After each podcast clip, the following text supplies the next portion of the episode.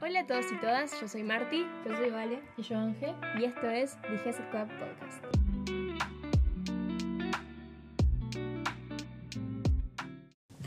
Hola chicos y chicas, bienvenidos a The Club. Hoy tenemos una invitada de lujo. Por favor, aplauso para Vero Efa. Qué contentas que estamos, Vero, de que estés acá en este podcast.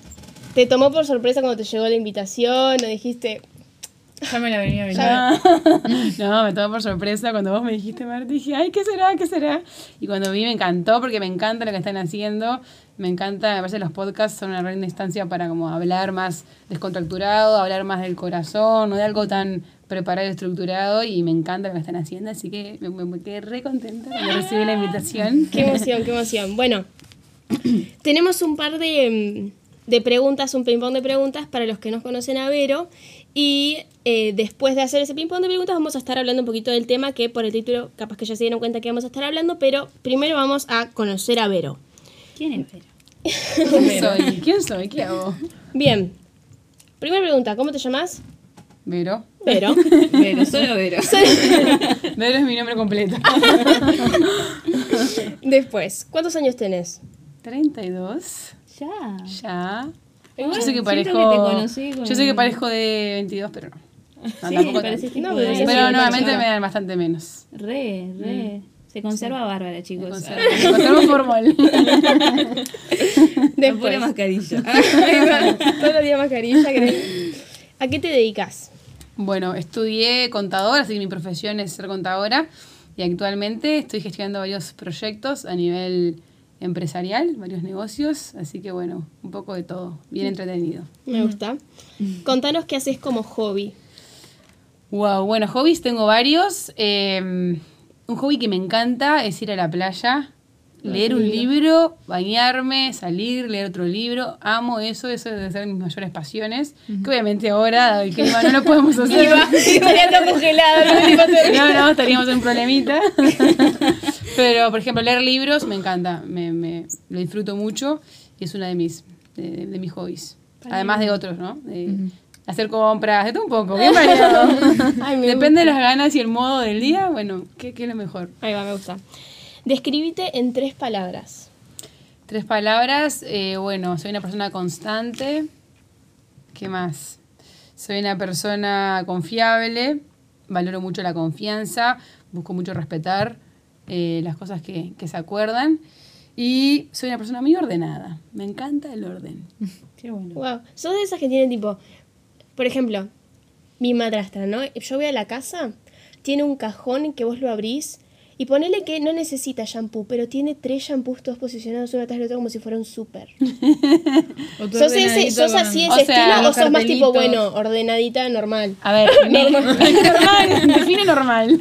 Me encanta que esté todo ordenado en su lugar. No, no logro que esté, que esté todo ordenado siempre. La realidad es que a veces está todo un poco desordenado. Pero trato de mantener todo lo más ordenadito posible. Porque eso me da tranquilidad mental. Tipo, tu placar está de, a colores. En, en- en el ideal sí, y por momentos lo logro, pero por momentos es revolución y de repente pasan meses hasta que lo vuelvo a acomodar. Entonces es como, es un equilibrio, porque a veces no se puede ser todo ordenado, ¿no? Hay que tener un poco de flexibilidad y bueno, convivir con eso.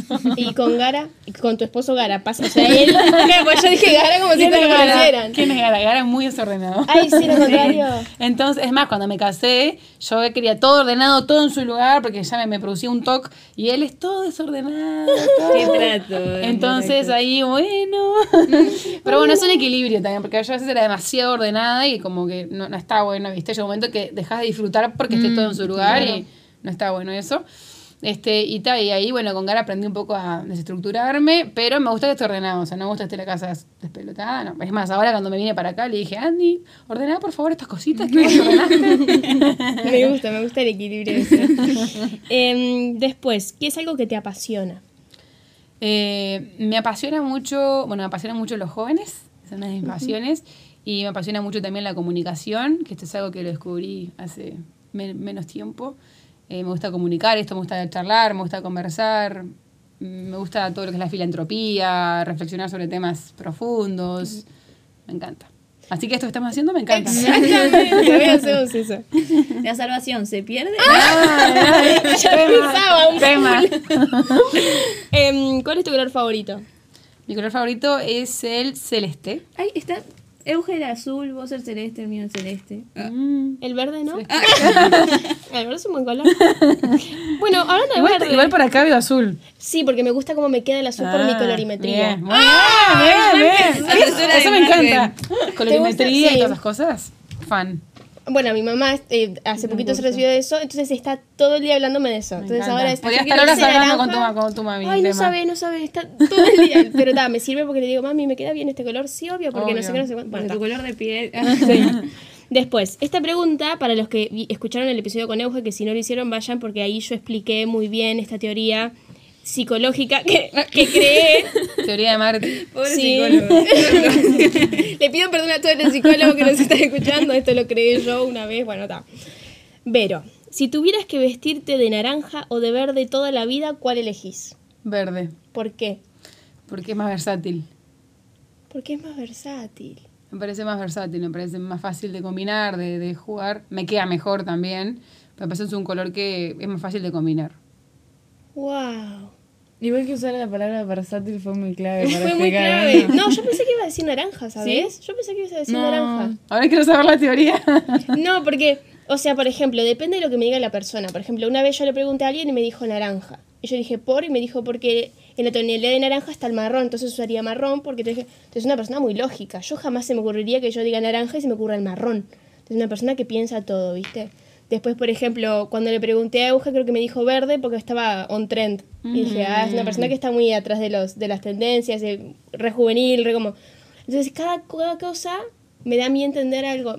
Y que vos me hayas duda. dicho versátil, ahora yo voy a anotar todo lo que pienso. A ver, ¿qué, qué, qué problema tenés Si con mi versatilidad? Yo amo la versatilidad, así que capaz que por eso me surgió enseguida. Qué interesante. Qué interesante. No, esta- esto, mira que yo podría hacer mi. Me voy a hacer mi tesis de esto. Ella estudia Odontología. odontología. ¿Por qué los dientes no tienen nada que ver? La versatilidad de los dientes. No, pero parece re importante la versatilidad. Por mismo, bueno, si piensan en, en los negocios, ¿no? Cuando pensamos en una colección de productos o lo que sea, vos pensás productos que sean versátiles. ¿Por qué? Porque vos, no, y la ropa, todo. O sea, vos te compras algo y, y cómo, cómo la haces versátil. Y pensando en esto de cómo, si te tenés que vestir con naranja o con verde, el verde lo veo mucho más versátil. ¿Ves? A mí eso me da a entender que es una persona que está.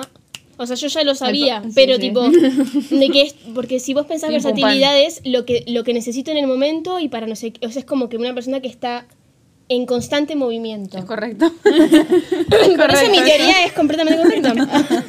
Em, No es sí, que por ahora n- no ha fallado. ¿Viste? Es verdad. Todas las Pero es importante que yo haga la pregunta cuando la persona. Porque yo, por ejemplo, te pregunto ahora. Y después le pregunto a Ángel. Y Ángel ya escuchó yo lo- todo lo que yo te dije. Seguramente Va a estar ella va a estar condicionada. pensando en lo que me quiere decir para que yo sepa y adivine. Claro, va a estar. Sí, se- Entonces tiene que ser de la nada. Tiene que fluir. Exacto. Bien, siguiente pregunta. Lugar favorito en el mundo. Bueno, mi hogar, mi hogar. O sea, no digo mi casa porque la casa puede variar, ¿no? Un Sí, día sí. dices un lugar, después puede cambiar, pero tu hogar, como donde están tus cosas, tu intimidad, como tu refugio, ese es mi lugar preferido. Y si tuviese que ser como así un lugar tipo fuera de. Alemania. Eso. No, amando. Después, esto yo ya supongo que ya sé la respuesta. ¿Verano o invierno? ¿Saben qué me pasa con, con eso? Ay, a ver qué vas a decir. que siempre fui fan del verano. Pero ahora me, me está gustando bastante el invierno. Entonces estoy como disfrutando los dos por igual. Los dos tienen como sus... Versatilidad. Ah, también, también. Los dos tienen como su, para mí, su aporte. O sea, el verano me parece que está re lindo, que está como toda esa calidez, como te influye en el estado de ánimo, estás como más contento, como que... Y el invierno es también tiene como sus, eso de tipo de refugiarte, el calentito, de no sé, tiene como sus cosas lindas. A mí me gust- ahora me gustan los dos por igual. Nunca pensé, porque toda mi vida, o sea, 30 años de mi vida, amé el verano. Ahora estoy como, bueno, igual pesa más el verano. Pero Leer estoy en la playa, encontrando. Y sí, por eso, Me, me, me, me, me pesa, me pesa el verano. Pero el invierno tiene sus cosas lindas también. La estufita. Oh. Tiene. El, el- el- tecito caliente. Tiene, ver, a- afuera está congelado y vos estás ahí con, con la frazadita, todo. Como que tiene ese, ese toque. Tiene, mientras no estés afuera, está genial. Bueno, eso es verdad, estás afuera. pasa eso igual a veces también. que mientras no estés afuera cuando estás con un aire acondicionado, Claro, es lo mismo, exacto. Entonces, Todo tiene, todo tiene su punto Puede de vista. ser, puede ser, puede ser. Sí. Eh, última pregunta. Famosa pregunta de Vale. ¿De qué color es tu corazón hoy? Rosado. Rosa, ¿Por ti? ¿Por, No necesariamente nada. qué rosado? Porque primero pensé en violeta, porque estoy como en mucho movimiento y asocio como el violeta, como esto tipo un poco más de lo eléctrico, ¿no? O sea, estoy en un momento de electricidad. Ujú. Eh, Re loca está. medio, no, medio crazy. Pero después pensé en rosado porque dije, no, pero, pero, o sea, bajarle un poco la tonalidad, ¿no? Como, es como la mezcla del blanquito, o sea, poner un poco de blanquito al, al violeta, llegamos más al rosadito, o sea, más como, estoy eléctrica, pero, pero también como tengo esa, esa tranquilidad, esa calma que me da el blanco. Ok. Como un lila, capaz. También, un lila. Ella le cambiaba el color. No, pero bueno, puede estar, puede estar ahí, de- en, en- esa, en esa, en esa gama de violeta. colores, sí, por ahí. Me encanta, Profundo. me encanta lo- lo- Viste que los colores son. Son Re profundos. revelan un montón. Sí. muchas cosas a través de los colores. Salado que sí. Bueno, hoy Vero, este, estás invitada porque queremos hablar de algo que yo sé que a vos te gusta mucho este tema. Sabemos que es algo que has hablado varias veces. Y es acerca de, de los emprendimientos, de los sueños que tenemos y cómo hacer Dios parte de, de esos, de esos sueños y de esas cosas. Muchas veces siento que em, tenemos un sueño, tenemos una idea, un proyecto en mente o un emprendimiento, lo que sea, y nos vamos mucho por nuestra cuenta y nos vamos mucho de, bueno, esto es algo que tengo que hacer yo y lo hago yo y nos olvidamos de hacer una colaboración, tipo un FT, Dios. Colaborar con Dios en eso. Este, mm, así que nada, hablando de eso, queremos saber cómo hiciste vos, cómo fue tu recorrido, cómo, cómo fue que vos te diste cuenta, qué, qué emprendimientos y qué sueños tenías, cómo hiciste a Dios parte, contanos un poco de eso. Bueno, me encanta este tema, como bien dijiste, Marti. Eh, yo me crié en, una- en, en la iglesia, o sea, no digo nací en la iglesia porque nací en el hospital, pero, pero me crié en la iglesia y bueno, fui conociendo de chiquita al Dios de mis padres, hasta que en un momento yo tuve mi propio encuentro con Dios y yo decidí seguir a Dios. Eh, y, bueno, y, ahí cuando tuve este encuentro con Dios, que fue como en mis 11, 12 años, eh, empecé como ahí esa búsqueda de, eh, bueno, qué es lo que Dios quiere conmigo, qué es lo que yo quiero, qué es lo que me gusta a mí, está alineado a lo que Dios quiere, ¿no? Como que empecé en esto.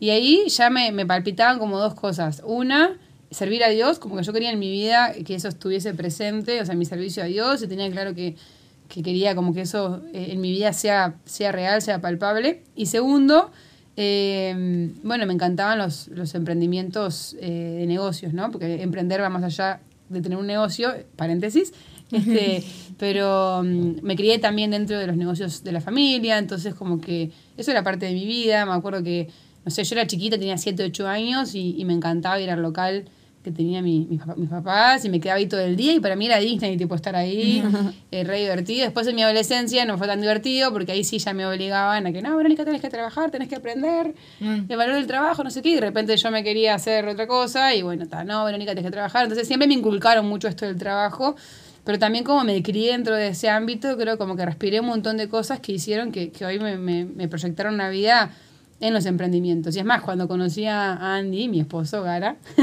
alias Gara, eh, la primera vez que, que nos sentamos y que charlamos, o sea, la primera vez que, que conversábamos, él había vivido lo mismo que yo cuando éramos chiquitos, él también se crió en la empresa de los papás, bueno, todo lo mismo, que te dormís en la fábrica, que no sé qué, porque que sos chiquito, que te van a buscar a la escuela y, y- y vas al negocio, porque bueno, te- están ahí siempre en la rosca, entonces eh, que nos pagaban 10 pesos la hora cuando éramos chiquitos, a los dos. entonces como que vimos un montón de cosas en común, que era como, yo sentía que estaba hablando con, con- con mi otro yo, pero en versión masculina, este, y tal, y a los dos siempre nos, nos, nos, nos, como palpó mucho esto de los negocios. eh, y bueno, y así empezamos a construir los negocios que hoy, que hoy estamos trabajando, los proyectos que hoy tenemos a cargo. Eh, y eso junto con nuestro servir a Dios, ¿no? O sea, y, y también visualizar nuestro propósito como un todo. Porque a veces pasa que pensamos hasta que mi propósito es, eh, no sé, X y, y lo asocio a la iglesia, ¿no? Tipo, entro a la iglesia y mi propósito se cumple, pero salgo y parece que no se cumple más. Y en realidad el propósito es, es 360, o sea, es toda tu vida y, y- y tiene que ver con todo. Y creo que a veces tenemos como que desafiarnos en la mente, en nuestra estructura mental y que el propósito se cumpla, o sea, en todo tiempo, en, en todo lo que hagamos y no solamente cuando entro a la iglesia. tremendo, tremendo. Aleluya. Y bueno, y así concluimos con nuestra no, no, muchas gracias, pero... No me gustó lo que dijiste. chao. No, todo lo contrario. Em, vos, por ejemplo, vos, bueno, me imagino que, como ya contaste, tenés varios proyectos en mente, emprendimientos, trabajos en mente. ¿Cómo haces vos, por ejemplo, para, para encontrar ese equilibrio? ¿Encontraste ese equilibrio o es todavía algo que, capaz que todavía estás intentando buscar activamente ahora? El equilibrio es muy difícil de encontrar, cuando son muchas las responsabilidades, es muy difícil de encontrar. Eh, eso no quiere decir que no se pueda, eh, requiere de mucha organización, requiere de mucha disciplina propia, o sea, que vos te puedas autodominar a vos mismo de, de- de hasta dónde puedes ir con una cosa, hasta dónde puedes ir con la otra, eh, mucha planificación de armarte la agenda con tiempo, o sea, no es que yo voy en mi día y que las cosas vayan fluyendo porque ahí se te cae todo, sino como armar la agenda con planificación y después que esa agenda se cumpla, ¿no? Claro. Que la logres cumplir. Que, por ejemplo, yo era muy buena capaz que armando la agenda, pero después, no sé, planificaba cinco reuniones de una hora y se me llevaban tres, ya era un descontrol y reprogramar y no sé qué. Entonces ahí empecé a aprender, bueno, ¿cómo hago para que las cosas duren lo que tienen que durar? Si la reunión es de una hora, es de una hora y me tengo que poner una alarma para que sea una hora. Y ahora, por ejemplo, estoy en esa etapa. O sea, ya la, la primera etapa de planificar ya, ya, ya lo hago bien. O bueno, trato de hacerlo bien, pero ahora estoy como, bueno, que lo que planifiqué se tiene que cumplir y tengo que lograr que eso se cumpla, tener un margen siempre, pero si me voy al doble, triple que planifiqué, se te empieza a dar vuelta todo, eh, de repente tampoco cuidas tu tiempo, que es re importante, tu tiempo con Dios, tu tiempo con tu familia, o sea, tus actividades, ¿no? Pero no es algo fácil, sí se puede, o sea que, que esa frase de no tengo tiempo es, eh, bueno, el tiempo está, la cosa es a qué, en qué uno lo quiere invertir, ¿no? Pero, o sea, no es que el tiempo lo tenés. Quizás no querés invertir el tiempo en eso. Entonces, también te lleva como a focalizar. Cuanto más cosas tenés, también como que te lleva a focalizar, tipo, esto sí, esto no, esto sí, esto no. Porque todo no se puede y ahí es donde está el riesgo de que se que, que te quiebres en el camino, ¿viste? Intentando, tipo, cual hámster corriendo detrás de la, de la, ¿vieron? De la, Ruedita, de la ruedita, y tipo, parece que corres y no avanzás y es desesperante. Entonces, como que lograr el equilibrio es algo importante este, y requiere de mucha, de mucho orden y mucha disciplina propia para que eso se cumpla. Y por ejemplo, vos sos una persona que es fácil para vos decir no. ¿O fue algo que trabajaste bastante? Trabajé mucho en, en- en la puesta de límites y sigo trabajando.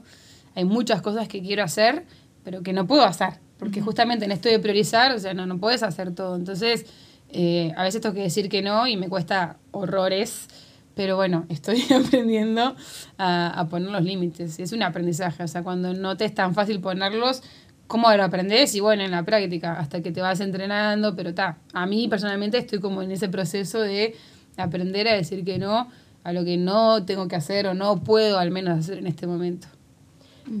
Pregunta sí que se me ocurrió, ¿no? Vos, por ejemplo, que esto a mí me repasa.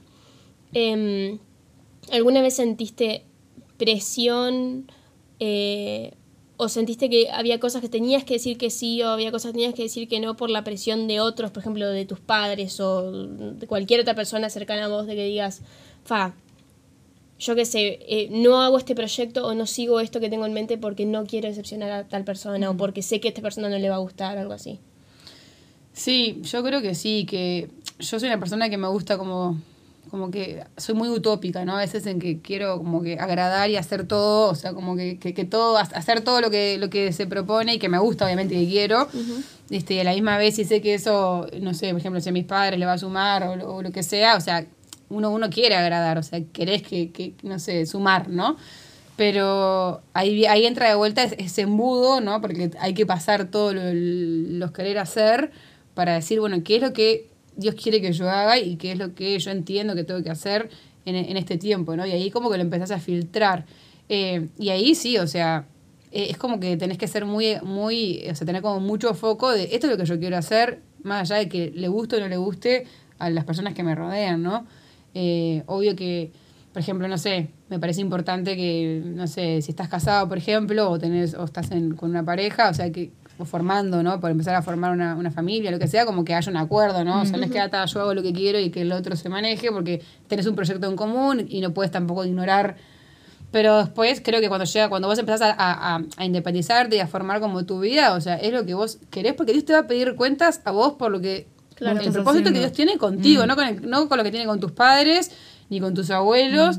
este Y a mí a veces, o sea, me, me pasa eso, ¿no? De que de repente mis padres tienen una expectativa, pero lo que yo quiero hacer o entiendo que tengo que hacer es otra cosa y tenés que soltar eso porque Dios te va a pedir cuentas a vos, no a, a los otros. Entonces es como soltar un poco el, el pensamiento de los demás sin tipo, ah, ta, me aíslo y que nadie me diga nada porque me parece que es, es importante recibir consejos, es importante rodearse de, de personas referentes que, que nos acompañen y que nos den opiniones, pero siempre sabiendo cuál es mi foco, ¿no? O sea, qué es lo que yo tengo que hacer.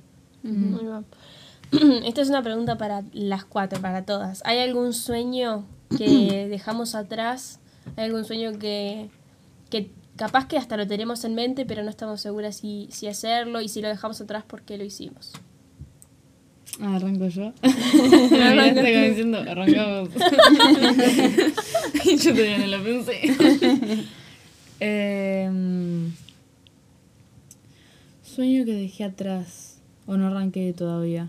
Claro. Di- diría uno, pero creo que Dios ya está en el proceso, ya empezó el proceso, entonces eso lo voy a dejar de lado. Pero un sueño que sí dejé atrás y lo hablé la, el episodio pasado fue eh, tener una carrera artística, vamos a decirle.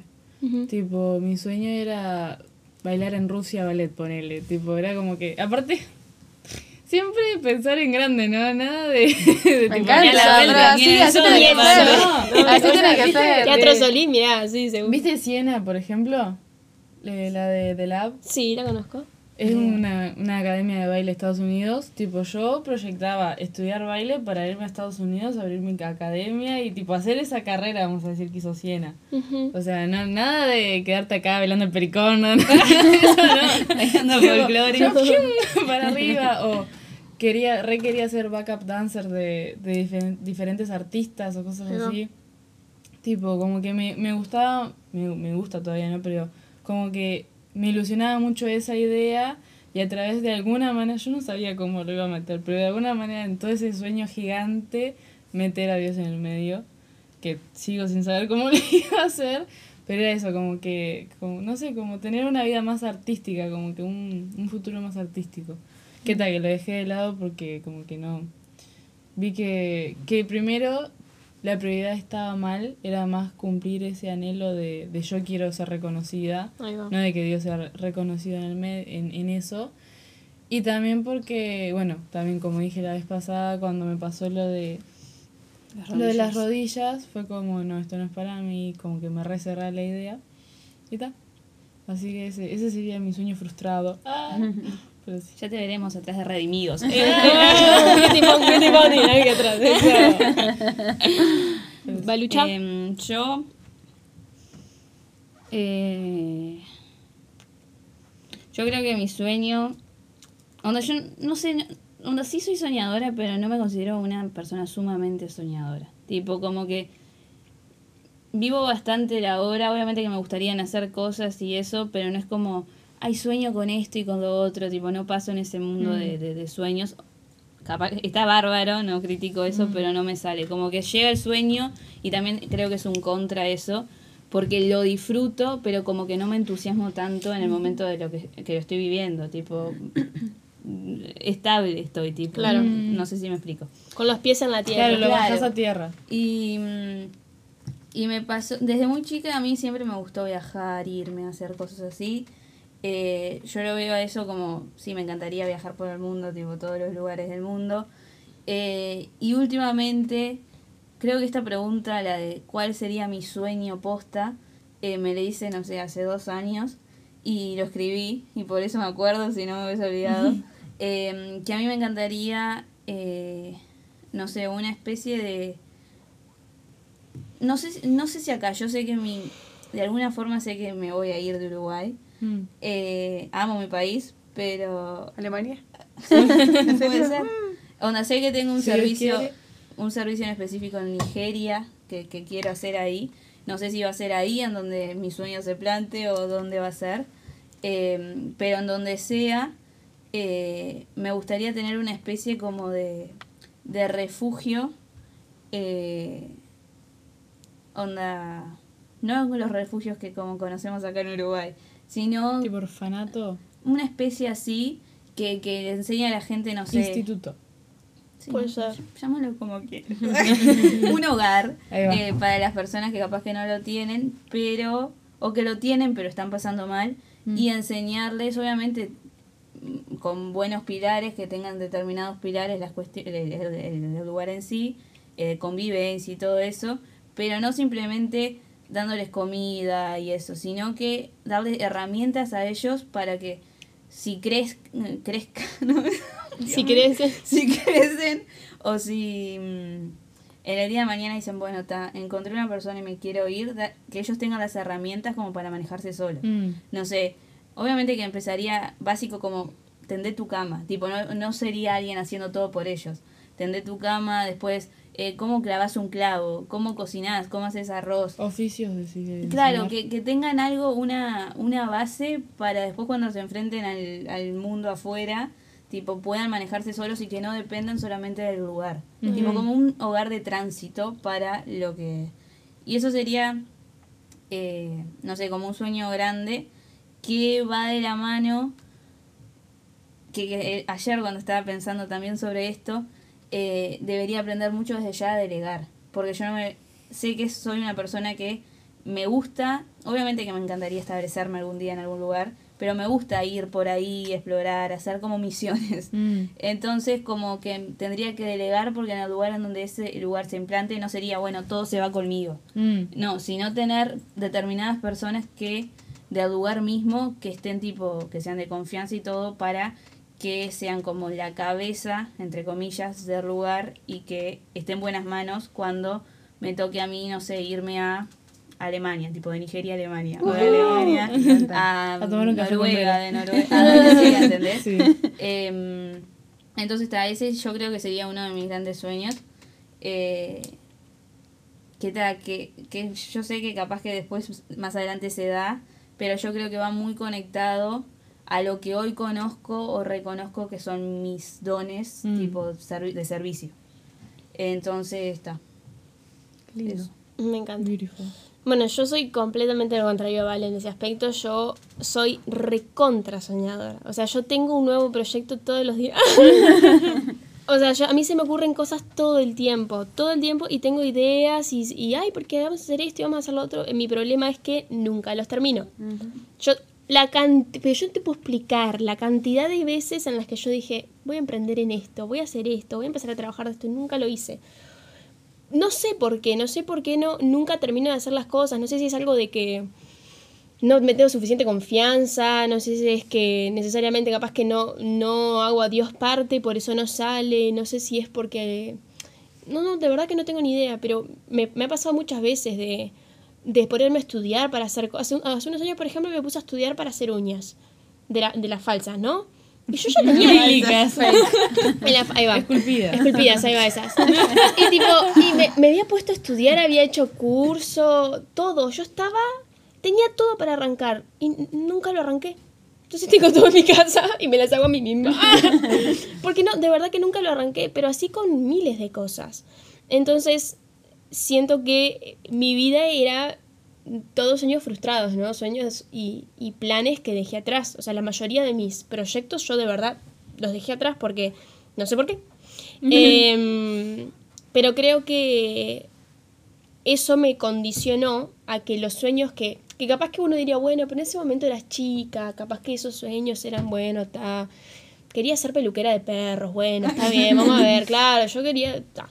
Em, yo qué sé, entonces cuando me empecé a ser más grande, habían sueños que eran ahora sí, eran cosas que podían pasar, pero como venía tan condicionada de no lo hago, no lo hago, nunca lo termino, nunca lo estudio, nunca ya está, no lo sigo, ya el primer sueño que tenía ya era, bueno, igual nunca va a pasar. Tipo, ya empecé así, de una.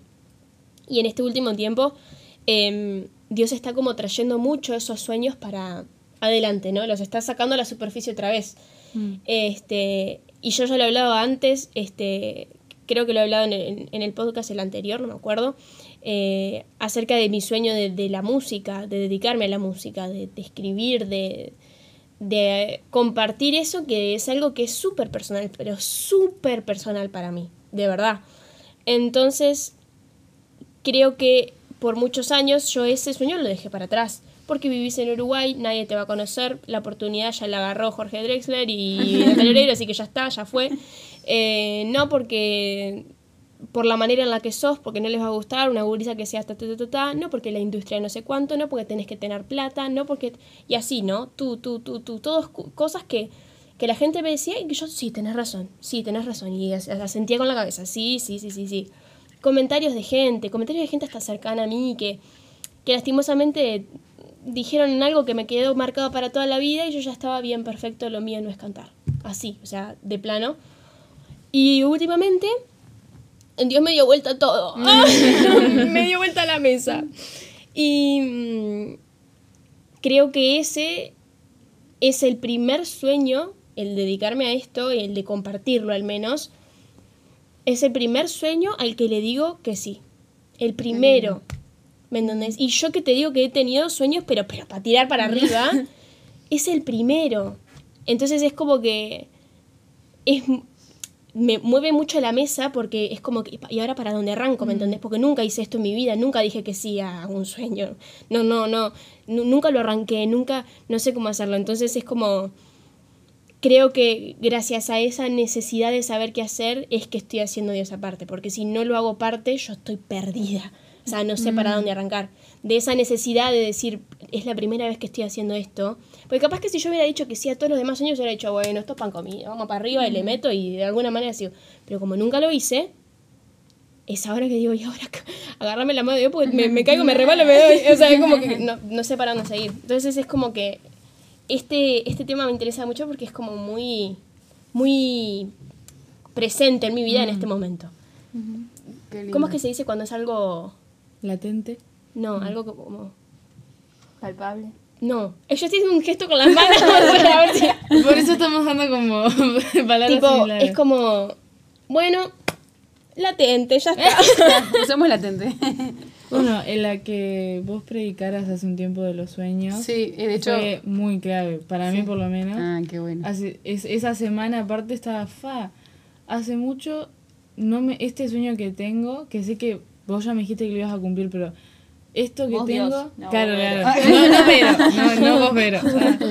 Eh, así pila no me mueve. Tipo, como que está ahí y me gusta y no sé qué, pero como que no me dan, como que no, no me salta el corazón de vuelta. Y vos justo predicaste eso y fue literalmente yo diciendo, quizás ahora no es el tiempo, pero va a llegar, así que no te preocupes, no sé qué. Y yo, ay, gracias. qué bueno. Es que yo creo que hay dos componentes, me encanta todo lo que estamos conversando, porque cuando, por un lado está el, el tener los sueños, pero también está la ejecución de los sueños, ¿no? Están como est- los- los- los- las dos cosas. Y cuando nosotros tenemos un sueño y queremos que ese sueño suceda, primero está bueno que sea bien grande, o sea, que nos dé miedo, porque en realidad si soñamos en pequeño, o sea, nos estamos perdiendo quizás de alcanzar algo mucho más grande y que nos desafíe. Entonces, primero está bueno soñar en grande, soñar cosas que obviamente que hoy digas, pa, ¿cómo voy a hacer esto? Es imposible, o sea, desafiarnos a ese punto.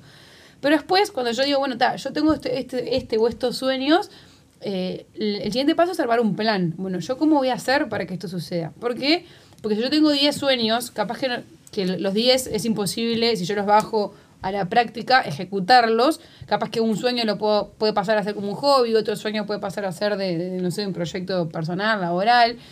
Pero me parece re importante como para que no nos frustremos con los sueños, porque después, claro, no soñamos, no, no lo alcanzamos, nos frustramos y soltamos el sueño. Entonces, como iniciar un plan de acción, ¿no? En, en las empresas se trabaja mucho con lo que es un plan estratégico, ¿no? Y, y vos planificás lo que va a pasar. Lleva mucho esfuerzo y trabajo, pero en la vida tenemos que hacer lo mismo. O sea, ¿cuál va a ser mi plan de vida? Bueno, yo quiero dedicarme a esto, a hacer esto otro. Bueno, ¿qué voy a hacer yo al respecto para que eso suceda, ¿no? Justo cuando yo prediqué que hablé de Gedeón, o sea, yo llama a Gedeón, le, le planteé un desafío imposible, o sea, era algo imposible de alcanzar, y Gedeón tomó ese desafío, le creyó a Dios, o sea, tuvo la fe de que ese sueño, esa conquista iba a ser, iba, iba a ser real, no que iba a poder ser, que iba a ser real, ¿no? Como dice la palabra, declarar las cosas que no son como si fuesen. Y después de ahí eh, empezó, o sea, Gedeón empezó a, eh, a planificar y dijo, bueno, ok, voy a llamar a, a las personas que me van a acompañar, al ejército, o sea, hubo un plan. Hay un, un- un versículo también en la, en la Biblia que habla de que si vas a construir un edificio, antes de construirlo, sentate a calcular los costos. No sea que después todos se rían de vos porque ese edificio se destruyó. Entonces, esta, acá habla de la planificación. O sea, si vos querés hacer algo, bueno, arma un plan, el plan de costos de tu edificio, ¿no? Si, to- si, si pensáramos que nuestro sueño fuese nuestro edificio, bueno, armá un plan. Este, aunque te parezca algo re lejano, bueno, pero empezá hoy. Siri. Ella quiere ser parte de la charla. quiero hablar. ¿Qué le pasa, señora? Aparte, quedamos tipo, ¿quién es esa voz? Pero, ¿qué te pasó la voz? Me transformó la voz. Está bien, sí, Este, no pasa nada. Este, pero bueno, es eso, ¿no? Es armar un plan. Es armar un plan y, y por más que sea algo re lejano, o sea, empezar con los primeros pasos, ¿no? Y, y, y también, o sea, otra palabra que es re importante es la intencionalidad. Si yo quiero algo en mi vida, tengo que ser intencional Total. en perseguir eso, no dejarlo al azar. Si yo dejo al azar, estoy sujeto, no sé, a donde la vida me lleve. No, seamos intencionales en aquello que queremos alcanzar en la vida. Eh, Desde, no sé, eh, una amistad, quiero eh, cuidar una amistad, bueno, soy intencional en cuidar esa amistad. Quiero, lo que es, quiero tener una vida saludable, bueno, soy intencional en hacer ejercicio, comer sano, o sea, en todo. Quiero lograr este sueño, bueno, soy intencional y como soy intencional, armo un plan para que eso suceda.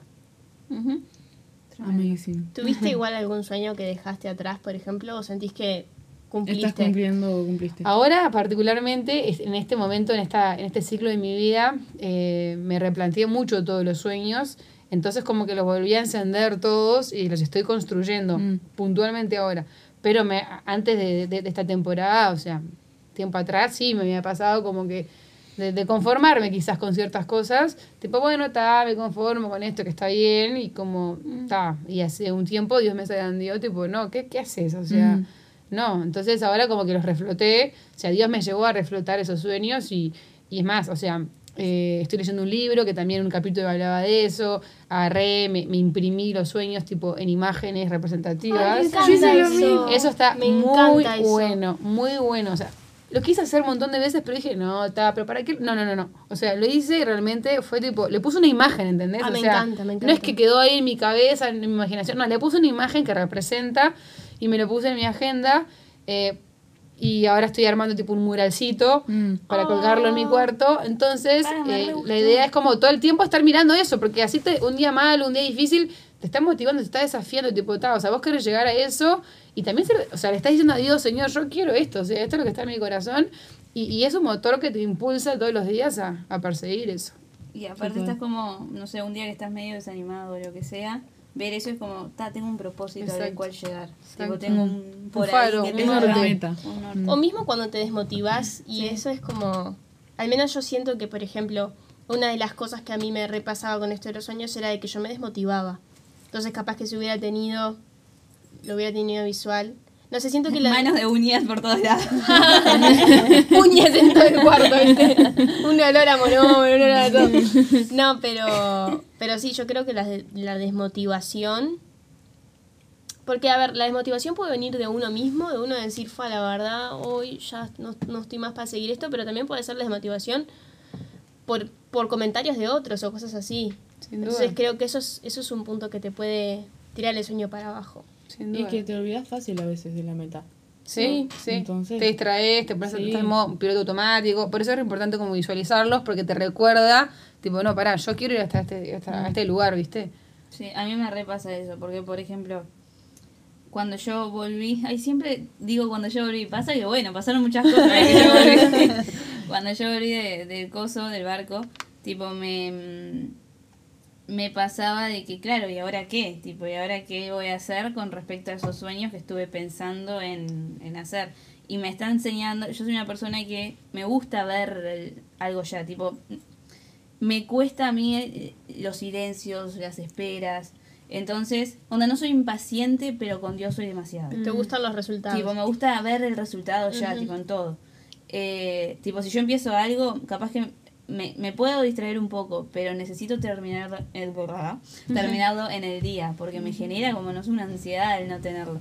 Entonces, el tema de principalmente de ir a Nigeria, yo dije, bueno, ta, llego, yo me acuerdo que estaba allá y de- me empecé a contactar con gente y estando allá eh, para, para ver cómo llegar a Nigeria, que no sé cuánto, y en un momento fue como, pa, para un poco, porque estás tipo desaprovechando todo el tiempo que te queda acá pensando en lo siguiente y ya va a haber tiempo, hay más cosas para hacer, tipo hay algo que, como dije en el episodio pasado, mi profesión o lo que estoy estudiando, quiero que me ayude en mi sueño. que sería, onda, psicología, estoy haciendo psicología, como que tiene alguna relación que le puede llevar a ver, porque tratar con gente, el saber el porqué de, de- de sus situaciones mentales y todas esas cosas, o de sus acciones. Entonces, me parece eh, que tipo, y está bueno, además, ya lo hablamos en el episodio pasado, de tener tu profesión, de no sé qué.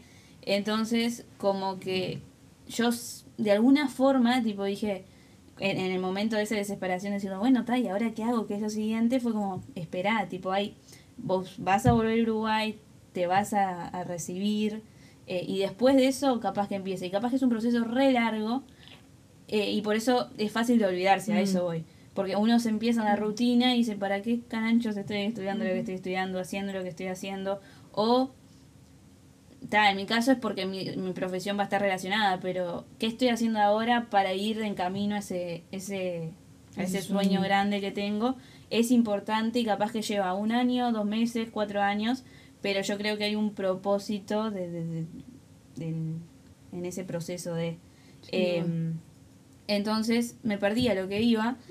Eh, No, pero ya es lo que hablabas de propósito, ¿no? O sea, hay un propósito mientras caminamos hacia el propósito, porque a veces estamos tan enfocados como en la meta, en el objetivo, y tipo todo lo otro como que es una molestia, pero no, o sea, Dios en el medio nos pule nuestro carácter. De hecho, necesitamos carácter para sostener el, el propósito. Salado, Entonces, salado. hay un montón de situaciones en el medio que nos desesperan, pero que es parte del propósito y tenemos que verlas como tal, ¿no? Como, ah, me molesta todo esto porque no es parte, o sea, no, no, porque no, no me, me dificulta llegar al objetivo, ¿no? O sea, para llegar al objetivo necesitamos estar procesados en un montón de cosas y eso es parte del plan. Sí, aparte, por ejemplo, el versículo que dice que Dios no nos da más cargas de lo que nosotros podemos soportar, tipo, no simplemente es para cuando estás pasando un momento difícil de, de angustia y o se te muere el perro o lo que sea y uno se pone mal y trata de sobrellevar con eso, sino también va en que Dios no te va a dar algo si vos no tenés el carácter suficiente para, para Total. seguir. Onda, Lo asocié yo, no sé, Sí, capaz sí, que sí. mi interpretación está súper mala. No, pero es así. Pero- Es así porque es como que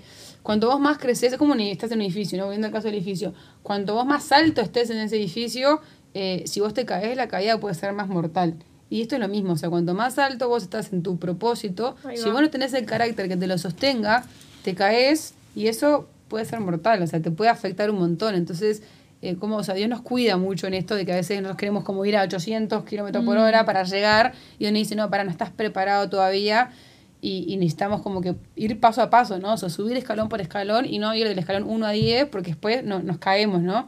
Es como, yo lo veo también como los bebés, ¿no? Tipo, cuando van creciendo, van gateando, después empiezan a caminar. Bueno, nosotros también pasamos por diferentes etapas de maduración y hay que aceptarlas como tal y no acelerarnos más de la cuenta porque eso puede ser perjudicial. Mientras estaban hablando, visualicé lo del proceso. Tipo, me imaginé, me imaginé, me acordé de Karate Kid cuando el maestro le enseña tipo limpia y ponerla. encera, limpia y Ah. encera. Y el, el, el Karate Kid ah, no, no entendía para qué lo hacía el hijo de Will Smith. Sí. No entendía para qué lo hacía, pero después cuando pelea él usa las usa esos movimientos para poder pelear. Tipo, El de la qué- chaqueta, ¿viste? no- sí, entonces no sé por qué tipo me lo visualicé así, pero está. Para que Re. tengan una No, visualización. bueno, me encanta. Está genial. Me Pero encanta. capaz que lo que iba es que capaz que no entendemos en realidad por qué o para qué lo hacemos, pero al final del día sin querer lo vamos a terminar usando porque ya va a llegar a un punto que es un, un, un aprendizaje se va a volver tan tan interno que, que naturalmente va- vamos a reaccionar a cosas con eso ya aprendido. Totalmente. Otra cosa que creo que también en ese proceso de llegar a la, a la meta o donde tenemos que llegar nosotros, también Dios nos inquieta mucho a mantener la relación con Él, ¿no? Y, ma- y mantener eh, la constancia con Él y no perderla, porque a veces nos centramos tanto en el sueño que nuestro foco principal deja de ser Dios y empieza a ser a donde quiero llegar. Entonces, qué importante es tener una buena relación con papá, cosa de, bueno, mantenernos en su camino y mantenernos en su propósito, pero también para que dentro de los lugares a donde nos lleve podamos ser ejemplo para otros. Vos, por ejemplo, Vero, eh, ¿cómo manejas vos o, o- cómo ves vos la influencia tuya en tu ámbito de trabajo, vos siendo cristiana, vos siendo hija de Dios? ¿Vos lo compartís o abiertamente o vos decís, sabes, con mi ejemplo yo muestro ya lo que... Ahí va. Eh, yo creo que lo- las formas de compartir son distintas, pero sí creo que es re importante eh, primero ser quienes somos, como ser auténticos y genuinos en nuestra forma de ser. No ponernos como una capa de super vero, tipo, y estoy re bien, entonces le muestro a todo el mundo que estoy re bien y que Dios está conmigo y no sé qué, porque hay momentos que no estoy bien y es parte de mi humanidad y mi ser humano. Entonces, yo creo que lo mejor es, ser quienes somos eh, y, y- y mostrar nuestra fe en, en nuestro, en nuestro día de vivir, o sea, en lo, en lo cotidiano, en lo práctico. Creo que eso es lo más poderoso, o sea, el mejor ejemplo que podemos dar es, es, en, nuestra vida, en- es, es nuestro testimonio, es lo que hacemos, es cómo hablamos, es cómo pensamos, es cómo reaccionamos, o sea, esto de que una actitud vale que más que mil palabras, o sea, es real, porque yo te puedo decir algo verbal, verbalmente, pero si mis actitudes van para otro lado, o sea, hay una incoherencia ahí, ¿no? En lo que estamos comunicando. Nosotros comunicamos con todo, comunicamos con lo que hablamos verbalmente, comunicamos con el cuerpo, comunicamos con las emociones. Entonces, eh, yo no puedo estar controlando tipo todo lo que estoy. No, no, yo tengo que ser quien soy y en ser quien soy eh, voy a comunicar en mi todo. Este, porque si yo digo una cosa, pero después hago otra, que eso pasa mucho, ¿no? Eso le pasó mucho a la iglesia a lo largo del tiempo. A la iglesia me refiero como organismo internacional, sí, sí. este, de que, de que claro, de que vos dices una cosa y, y, y- vos hablas de, de la perfección, pero tu vida no es perfecta, es como que es incoherente. Entonces, creo que tenemos que buscar ser personas íntegras en, en nuestra relación con Dios y, y- y reflejar quiénes somos y hablar de Dios con naturalidad. O sea, yo me acuerdo cuando era chiquita, este, yo iba al kinder y, tal, y para mí todo el mundo creía en Dios, ¿no? O sea, yo tipo, era, para mí era normal. Entonces yo hablaba con mis amigas, normal, tipo, no, porque Dios esto, o sea, yo lo naturalizaba, ¿no? Que eso es lo que tiene el niño, como la, esa, esa inocencia de que lo haces tan natural.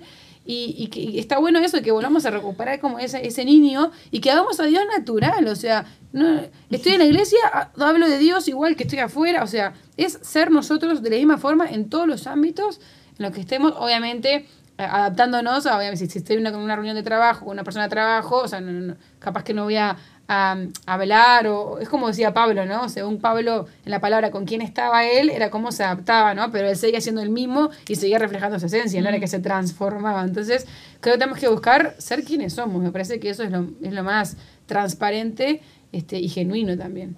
Además de que creo que también, esto ya hablamos en el episodio pasado me parece, pero Dios también nos llama a ser luz en la oscuridad y nos llama a, a expandir su reino. Entonces muchas veces en una de esas por estar en un ámbito laboral decimos, no, esta parte de mi vida me la tengo que guardar muy porque si no, viste, capaz que una de esas, pero no voy a decirte... Dios me llama a ser luz en la oscuridad, así que me voy a estudiar brujería. Así para ser luz en la- eh, con todos los brujos. No, ¿me entendés? Exacto. Pero esa, eso de, de juntar, hacer como una colaboración otra vez, de la vulnerabilidad Sí. y de ser íntegro. Y creo que de por sí solo, aunque vos no digas textualmente, Dios te ama.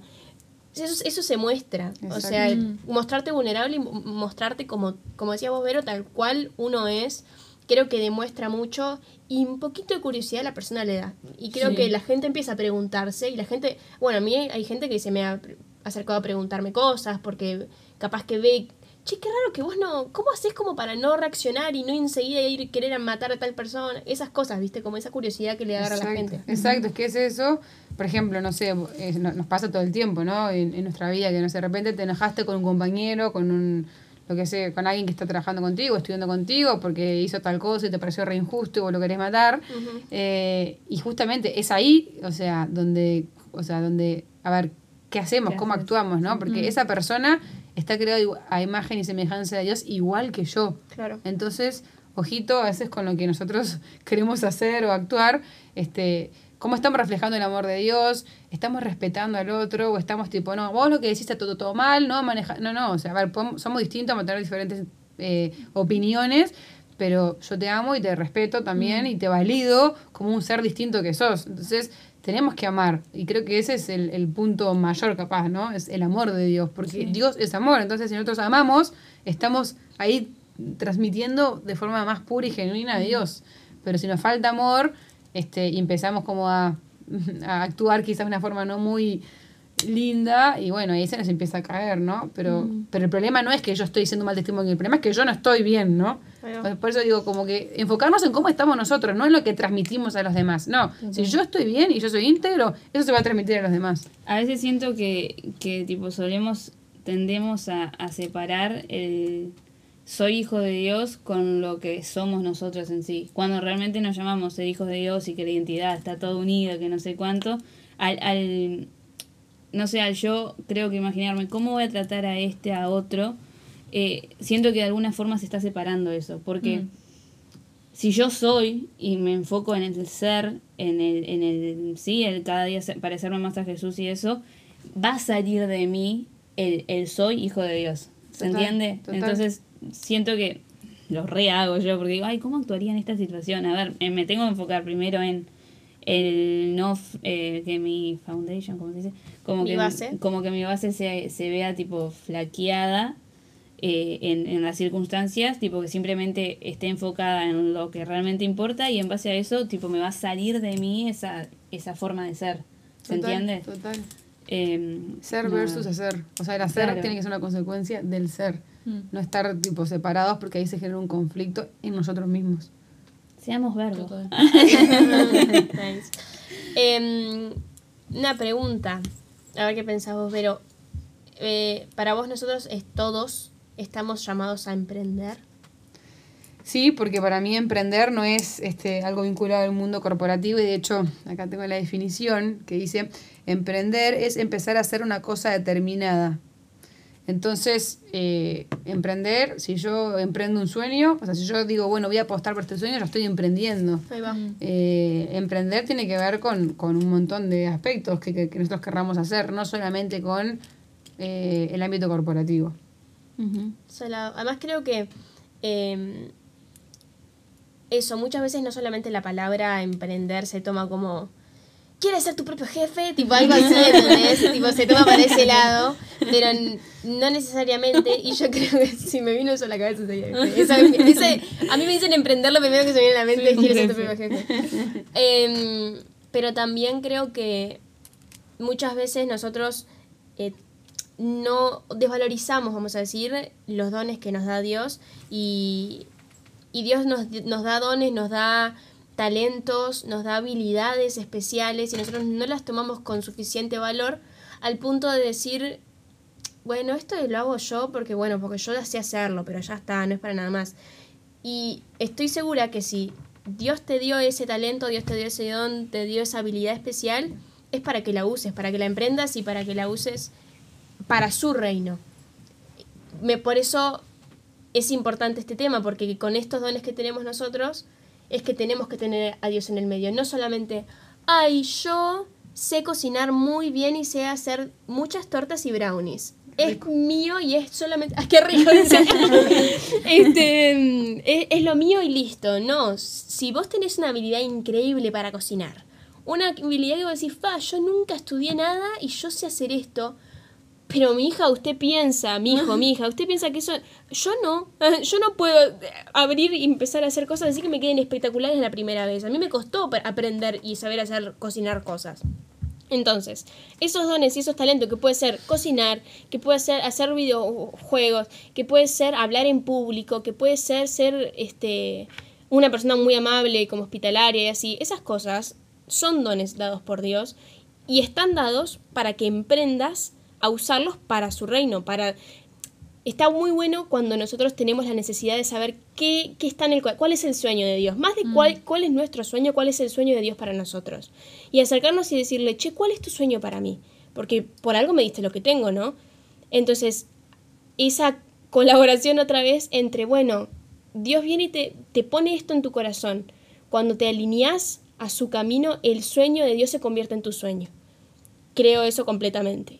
Que el, por lo que vos te apasiona, no es porque salió de vos, sino porque Dios lo puso en vos y como seguís en su camino, no sé si me estoy dando a entender, Sí, sí, sí, sí. como seguís en su camino, ese sueño de Dios se convierte en el tuyo. Entonces esa importancia de, de no tomar, no desperdiciar, porque muchas veces desperdiciamos los talentos y los dones que nos da Dios, porque los tomamos como algo de lo más normal de la vida. Y, y no es por egoísmo, no es porque "Ay, yo soy muy buena en esto y yo soy muy buena en esto. No, está bien. Tenés dones, tenés talento, tenés cosas preciosas para, para dar, para algo están. Sí, cuando vos venías, decías eso, se me venía a la cabeza cómo a veces también somos, al menos yo, eh, alguien de, de, de dejar de lado, onda, capaz que por un tema de confianza o algo, no sé, veo determinada situación eh, o se ve, hablo en general ahora, se ve determinada situación, eh, ya sea dentro de la iglesia o fuera, donde sea, eh, y, y capaz que yo sé lo que hacer, pero por un tema de, de, de miedo o de darle, no, a otra persona se le va a ocurrir, tipo como proca, procrasti, Procrastinar. eso, eh, la idea, en vez de tipo empezar a emprender y ser capaz que los pioneros de esa idea en. Y cómo trayéndola a la iglesia, muchas veces he visto casos en, en no sé, ves algo que no te gusta y, y yo sé que el proceso debe ser re doloroso y todo, pero vemos cosas que no nos gustan o algo y tengo tremenda idea como para hacer el cambio en eso y mi primer paso es, pa, no, me voy. ¿Entendés? Cuando en realidad podemos capaz que en- en- con tiempo, sabiduría, formas, saber con quién hablar, con quién no, puede uno tipo ser pionero de esa idea que capaz que no es a la única persona que le está pasando eso. Sí, sí. Capaz que haya mucha gente, pero todos están en la misma, eh, alguien más lo va a hacer. Total. Tipo, Sí, tomar en la idea, la habilidad, el talento, el don que tenés y empezarlo tipo a, a llevar a cabo, ya sea adentro o afuera del, del lugar en donde estés. Es que si Dios tiene una necesidad de que alguien emprenda algo y te lo da a vos y vos lo rechazás, se lo va a dar otra persona. Porque si es una necesidad que Dios necesita que eso pase, bueno, también es dejar, bueno, Dios no quiero, perfecto, no lo querés, está perfecto, yo no te voy a obligar a que lo hagas tampoco. Es dejarlo ahí. Él está esperando que alguien diga...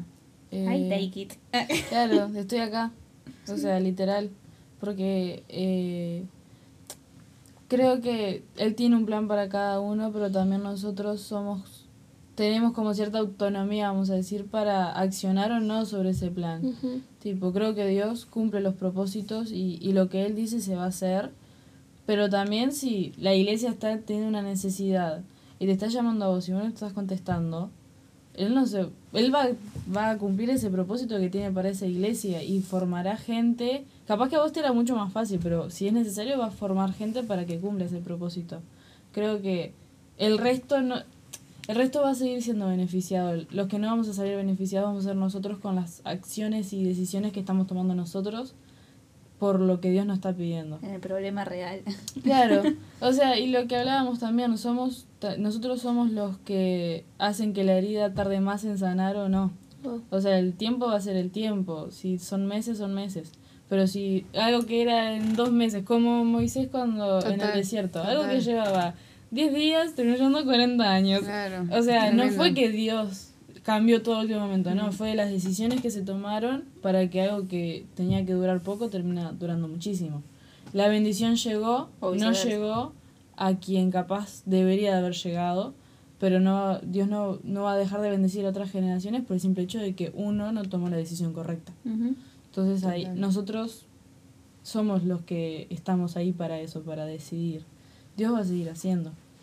Y que ahí está el libre albedrío, ¿no? Que, que tenemos acá en la tierra, que es una responsabilidad enorme, porque en realidad nosotros decidimos qué hacer y qué no hacer con nuestra vida. O sea, Dios nos dio esa potestad. Y, y como mencionabas recién en el, en el ejemplo de, del pueblo yendo por el desierto, o sea, a mí siempre me, me voló la cabeza, tipo, como algo que era para que se fuera unos días, terminó siendo 40 años, eh, simplemente por decisión del propio pueblo, ¿no? Por una decisión humana.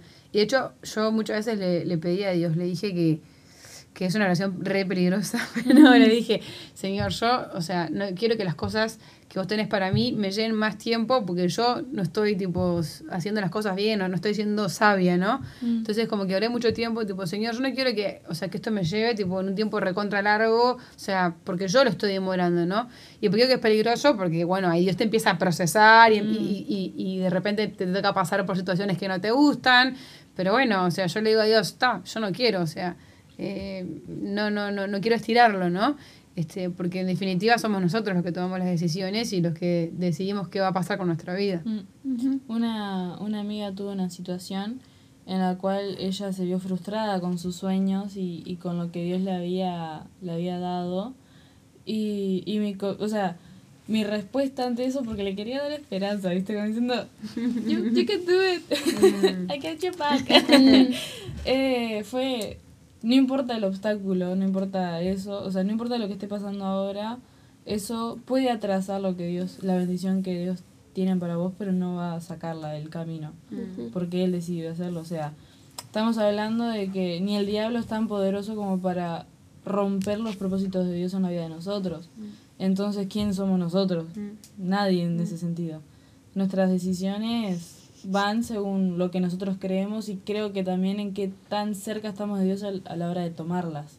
Yo qué sé, eh, por ejemplo, con, con este sueño que, que digo que tengo como así guardadito, mis padres lo saben y son como, dale, vos podés, ya sé, ya sé, ya sé. Pero yo no tengo en mi corazón el, el, el como Dios me dice, todavía no, todavía no, todavía no. Entonces creo que va a tener dos resultados totalmente diferentes si yo sigo escuchando atentamente lo que Dios está, me está, la, la decisión de quedarme quieta que me está haciendo, me está pidiendo, o hacer lo que alguien que me ama también, porque mis padres me aman, seguir esa decisión. Y capaz que termino re lejos y digo, ta, sí, me pongo ahora a hacer todo. Pero ta, o sea, es también eso, qué tan cerca estamos de la voz de Dios para poder ser sabios a la hora de decidir si es hacer algo, ir para atrás a resolver algo o quedarse quieto. A veces, una de- a veces lo, lo mejor que puedes hacer es no hacer nada y dejar que Dios haga. También, total. Salado. Y bueno, entonces respondiendo a qué, cómo hacemos para traer a Dios, cómo hacer a Dios parte de nuestros emprendimientos. Creo que un punto que, que más o menos hablamos al, a par- o sea, en todo el episodio fue la comunicación constante con Él, ¿no? La, El escucharlo, el hacer silencio y escuchar. Que tan imp- a veces hablamos, le hablamos, hablamos a Dios y es necesario callarse y escuchar a ver lo que tiene para decir.